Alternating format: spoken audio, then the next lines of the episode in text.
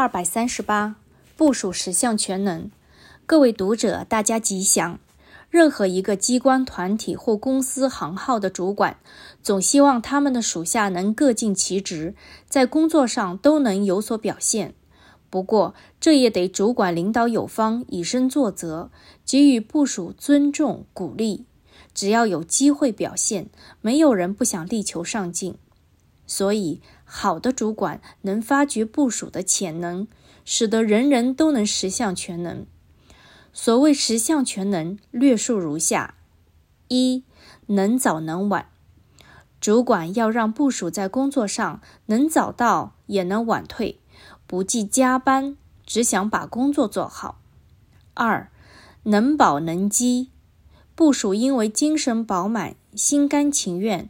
工作时能提早吃饭，也能迟一点再吃，总要把工作完成才算安心。有了这种能饱能饿的工作精神，不管做什么都容易达到目标。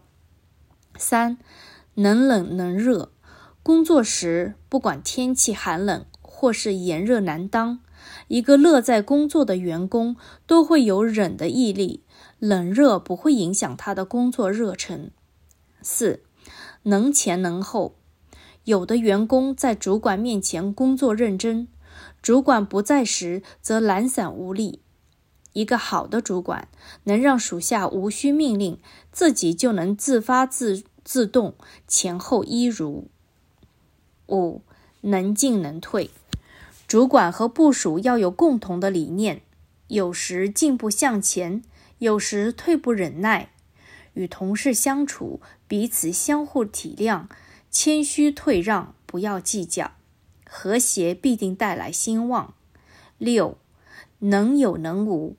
好的部署只想在工作上有所成就，并不想自己得奖牌、领奖金。没有奖牌、奖金的鼓励，照样奉献苦干。能有能无的人，其实他已具备各种能量了。七。能大能小，在团体里让他升级，他不矫情拒绝；不升级，他也不计较、不介意。有时要他领导一队的人，他能做表率；有时要他独自一人负责，他能把地扫好，把机械修好，把工厂整理好，大小事都能一一完成。八，能乐能苦。担当责任的部署与大家相处和乐，他能安于安乐。遇到非常时刻需要加班奉献，他也不以为苦，甚至能以苦为乐。九，能容能辱，在大众中做事，有时有了成就，光荣集中而来，偶尔也会因为过错而受到惩戒。一般认为这是耻辱。但是能干的部属懂得争气，不要生气。他会在工作中努力表现，以洗耻辱，所以他能受得起各种待遇。十，能上能下。公司里的各种领导，有的人能上也能下，有的人能上不能下，有的人愿上不愿下。最好能上能下，必然最受主管欢迎。以上十项全能都是思想、理念和精神上的要求，无关技术能力。如果在思想、理念上具备了十项全能，又能在技术上力求进步、成长，则前途发展自然无可限量。二零零六年六月八日刊于《人间福报》。二百四十一。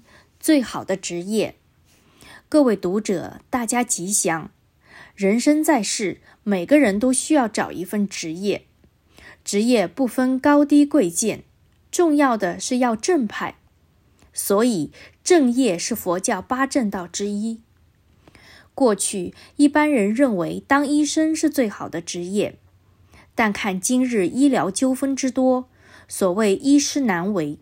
可见，医师也不见得就是最好的职业。过去有人以为驾驶飞机待遇最高是最好的职业，但飞安事故频仍，也让一些驾驶人员每日胆战心惊。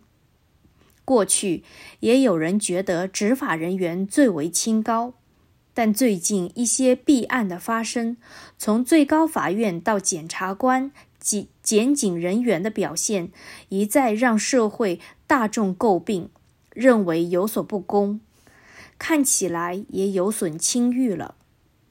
过去负责为人辩护的律师也被认为是一份高尚的职业，因为他们维护社会公义。为人打抱不平，但现在有些律师唯利是图，有钱则有理，无钱就无理。因此，现在的律师在一般人的眼里，也已大大降低了他们的地位与分量。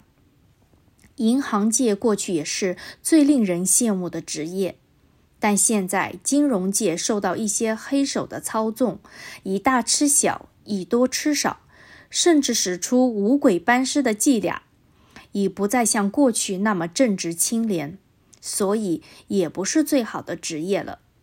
那么，什么才是最好的职业呢？一，厨师是最好的职业。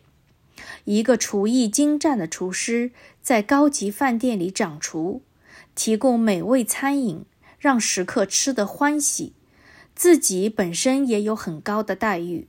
可以说是一份比较安全无过而又受人尊重的职业。二，教师是最好的职业。现在的学校教育虽然有很多令人诟病的地方，但基本上教师甘于淡泊，为国做育英才，还是守住中国道德的一环。所以孔家店这块招牌还是为人所尊敬。三。邮差是最好的职业。过去的绿衣天使沟通了两地的人心，现在虽然有电话、电报，甚至使用电子邮件，但是邮政人员帮忙寄发情谊、物品的服务还是受人尊敬。四，护理人员是最好的职业。护理人员一直被尊为白衣天使。虽然他对病人所负的责任不及医师大，待遇也没有医师高，但受病患尊敬与依赖的程度一样。尤其白衣天使一个亲切的笑容、安慰，都可以鼓励病患迎向阳光。五，气象人员是最好的职业。气象人员过去一向少为人所重视，实际上现在的气象，像台湾经常有飓风、地震。乃至晴雨不定，都需要靠气象人员不眠不休的观测服务，把气象播报给社会大众知道，以便及时防范，因应让灾害减到最低。所以，气象人员应该受到大众的尊敬。六，服务人员是最好的职业。现在社会的服务业非常兴盛。衣食住行各行各业都有服务人员为大众服务，例如旅行社、导游、交警、收费站、餐饮业等，都是值得让人感谢。尤其现在社会上有很多社工、义工，他们无怨无悔地付出时间、力量为社会大众服务，更值得喝彩。职业无高低，工作都是神圣的。除了以上所举的工作人员以外，社会上当然还有很多值得无人尊敬的职业，我们都应该向他们致敬。二零零七年三月十七日刊于《人间福报》。